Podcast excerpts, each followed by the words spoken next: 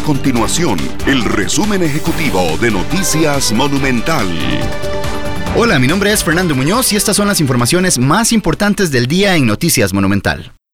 El Ministerio de Salud de Costa Rica elevó a 179 los casos sospechosos por el nuevo coronavirus y mantiene en 13 los casos confirmados. De los casos sospechosos, 165 corresponden a personal de salud que estuvo en contacto con un médico de 54 años que está infectado y que permanece internado en condición delicada.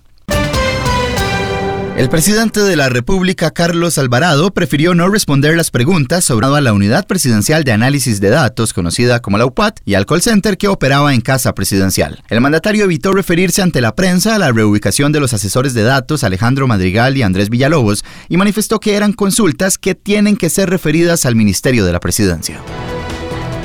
Estas y otras informaciones las puede encontrar en nuestro sitio web www.monumental.co.cr. Nuestro compromiso es mantener a Costa Rica informada. Esto fue el resumen ejecutivo de Noticias Monumental.